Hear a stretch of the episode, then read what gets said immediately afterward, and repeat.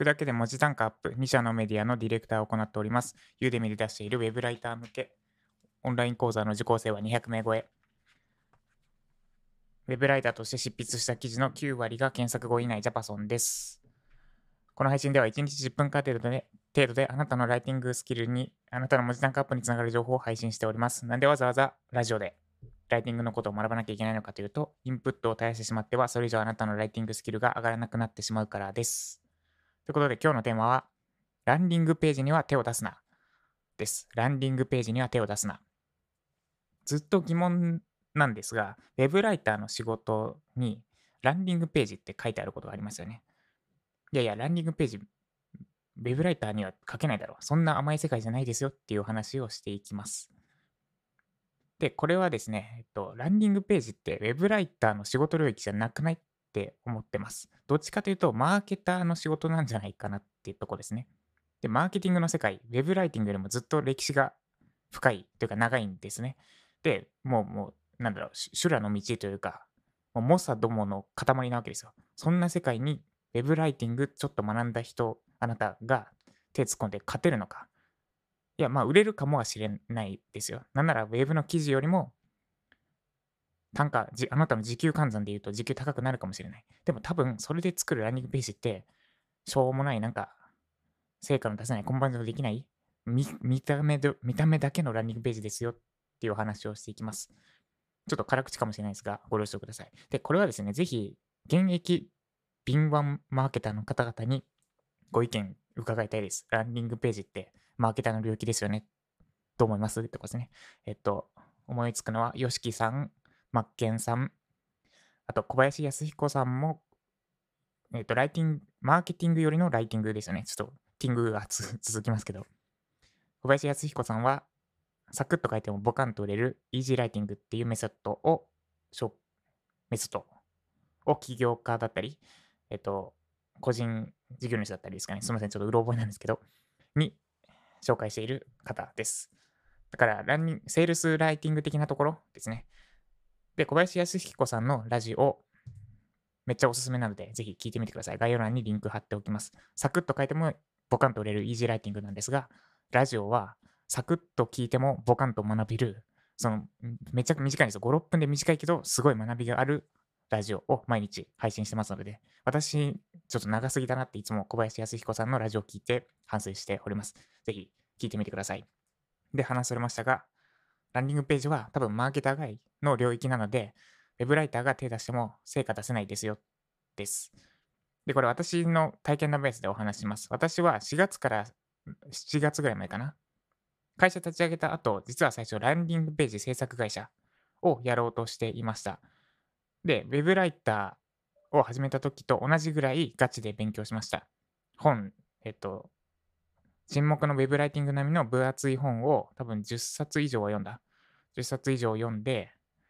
マーケターの本だったり、あるいはランディングページの作成の本だったりを10冊以上読んで、あと講座、3万ぐらいの講座を2本受けたのかな？受けて、で、あと自分の会社のランディングページ、ランディングページ制作っていうサービスを売るためのランディングページを作って、で、広告分回したりして、実践して、で、あと実際にクライアントワークとして1本10万で案件受けたりもしました。で、なんで撤退したのかっていうと、この業界本気でやらないと価値提供できないわって思ったからです。では、成果が出せなかったわけではありません。実際に10万でランディングページ書いて、で、クライアントからすごい感謝されたこともありました。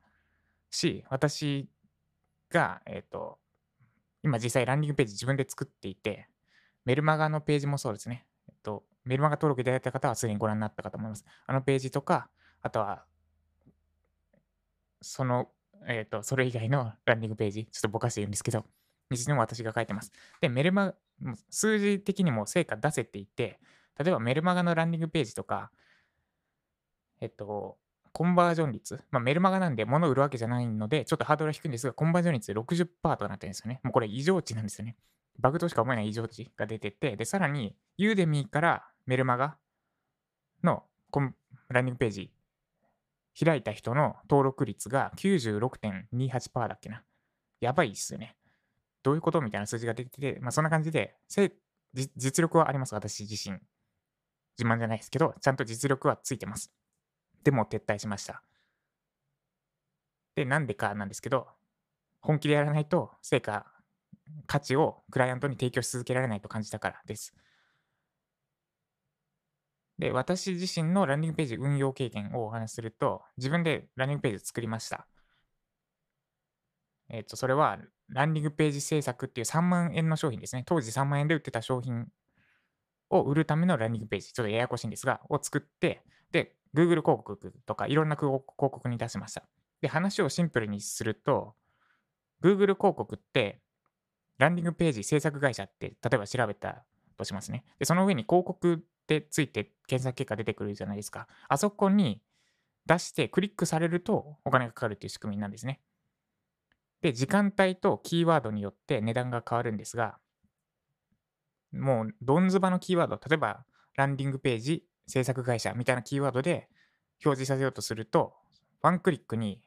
あ、違う、クリックさせようとす、クリックされるごとに金がかかるんですね。表示自体にはお金がかからなくて、クリックされるとお金がかかるんですが、ランディングページ制作会社みたいな、もう、どんずばなキーワードでクリックさせようとすると、ワンクリックで、それこそ1000円ぐらいかかっちゃうんですね。で、ワンクリック1000円かかるとします。で、ランディングページに訪れ、クリックするとランディングページが表示されます。ワンクリック1000円です。で、商品は3万円です。つまり30回に1回売れれば、広告回してもトントン状態になるわけですね。1000円、1回1000円。で、3万円の商品売ろうとしてる。30回で3万円ですよね。30回クリックされて1回でもクリックされれば、広告費とのトントンにはなる。まあそんな感じで計算していくわけですね。で、とりあえずまずはトン、まず作って回すと、大体いきなり終始トントンにはできないんですね。50回ぐらいクリックされて1回コンバージョンされるみたいな。それはちょっと低すぎかな。2%とかか、それで言うとコンバージョン率2%。で、大体10%、20%ぐらいは目指したい。商品にもよるし、ジャンルにもよるんですが、それぐらい目指したい。まあ、それぐらい目指したいというか、広告回して、あと人件費とかも考慮してもプラスになる状態まではコンバージョンえっと、ランディングページを改善したいわけですね。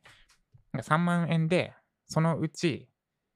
私が売ってたのは動画プラス、動画コンテンツプラス、私が実際に作るってやつだったんですけど、実際に作るのに結構かかったんで、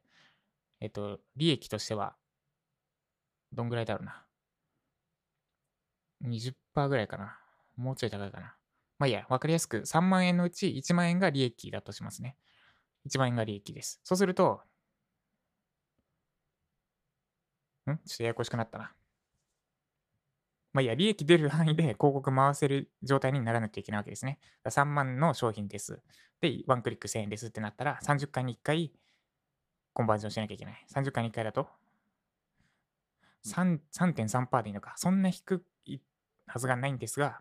まず3.3%ぐらいの確率でコンバージョンできれば、とりあえず収支トントンにはできる。で、10%ぐらいは欲しいってとこですね。10%になれば、10回に1回だから、1万円かければ3万円の商品が売れる。そう、これ割と現実的じゃないですか。1万円の広告費で3万円の商品が売れるぐらいを目指したい。で、改善していかなきゃいけない。数字見て、で、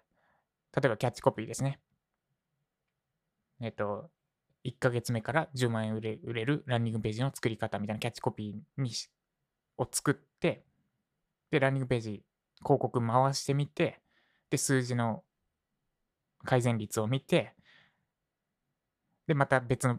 これで OK ってなるまで繰り返すんですね。あ、このキャッチコピーなら、コンバージョン率改善したみたいなのを確定しました。で、次、お客様の声の配置どこがいいのかみたいなのを、1個、要素1個だけ絞って、で、その部分だけ変更して、AB テストって言って、変える前と変えた後のやつを比べて、で、また、えっ、ー、と、どっちも AB テストなんで、どっちも広告に出して、どっちの方がいい数値になってるか比べて、で、良かった方を採用するっていうのを地味に地味に繰り返していって、コンバージョン率をだんだん上げていく。で、10%とか目指して、ようやく、あ、OK。あと分増し続けるだけだみたいになるみたいな。もうもう、今、めっちゃめんどくさそうに、めんどくさそうって多分思いましたよね。で、そう、めっちゃ大変なんですよ。めっちゃ大変ですと。で、や、確かに成果出せる状態までは私自身も成長したんですが、ただ、片手間、ウェブライティングの仕事をやりつつ、まあ、あとエンジニア系のこともやりつつ、片手間でやれるほど甘くないな。もうやるなら、一生かけて本気でやらないと、そのランディングページの形態も変わっていくだろうし、もしかしたらパソコンなんてなくなってるかもしれないし、本当にこの世界に、そのランディングページっていう世界に身を投じてやっていかないと、お客さんに価値提供できないなと思ったんで、やめました。まあ、片手間ではできないなと思って、かといって、本気で取り組むほど私が熱意を込められないなって思ったからやめましたってとこですね。で、まとめるとめちゃくちゃ大変です。で、かつ、マーケターの世界です。ランディングページは。ランディングページは多分、多分というか、まあ、私はマーケターの世界というか、ランディングページ作る人たちが専門としてやるべき世界だと思ってます。ウェブライターであるあなたがそんな副業というか片手までやったところで、まあ、もしかしたらそのランニングページについて知らないクライアントに対して全然コンバージョンできないようなページでよな見た目だけでおしゃれだったりあるいはただ読みやすいだけだったりの見た目だけのランニングページ提供してお金を得る方法でいいのであればそれこそ Web の記事よりも儲かるかもしれないですが価値提供は絶対にできていません。もうお客さんごまかしてそれでもお金得たいんであればどうぞランニングページに手を出せばいいと思います。ただ、ウェブライターの仕事ではないと私は思います。だからランディングページには手を出さない方がいいです。以上、ランディングページに手を出すなでした。ちょっと長くなりましたね。この配信が参考になった方は、もっと話したいんですけど、ちょっとやめます。この配信が参考になった方は、いいねをお願いします。まだフォローいただいてない方は、スタイフのアプリをインストールして、スマホからインストールしてみて、スマホからフォローしてみてください。もっとジャパソンさんから知りたい、聞きたい、学びたいって方は、メルマガ登録をお勧めします。ジャパソンメルマガで検索してみてください。毎週日曜日12時から1日、えー、私のライターさんに行った最新のフィードバック動画付きで、読むだけで文字単価アップするメールマガジン配信しております。えっと、8月の中旬から始めて、今40名ぐらいになったのかな？だから1日1人ペースで増えております。まあ多分、年内に300人ぐらいいけちゃうんじゃないかなっていう見込み、まあ、めちゃくちゃ甘い見込みですが、なので、アーリーアダプターとなって、ぜひ、いろんなプレゼントを受け取ってください。はい、以上、ランニングページには手を出すなでした。で、昨日もお伝えしましたが、ぜひあなたの意見、コメントお待ちしております。こういう場合はどうなの？とか、今日のお話に対して反論があれば、ぜひコメント欄にコメントをください。別にそれに対して私が何かイラッとしたり、いやいや、そうじゃないでしょみたいな反論することは反論の再反論みたいなことをすることはありません。ので、親友に LINE 送る感覚でコメントいただけると嬉しいです。で、今日は、えっ、ー、と、妻が、あそういう話はやめとくか。すみません、なんでもないです。では、今日も頑張っていきましょう。私は今日はエンジニアの仕事ですね。ちょっと月末に寄っちゃったので、フリーランスエンジニアとしての仕事をやっていきます。では、今日も月末頑張っていきましょう。以上、ジャパソンでした。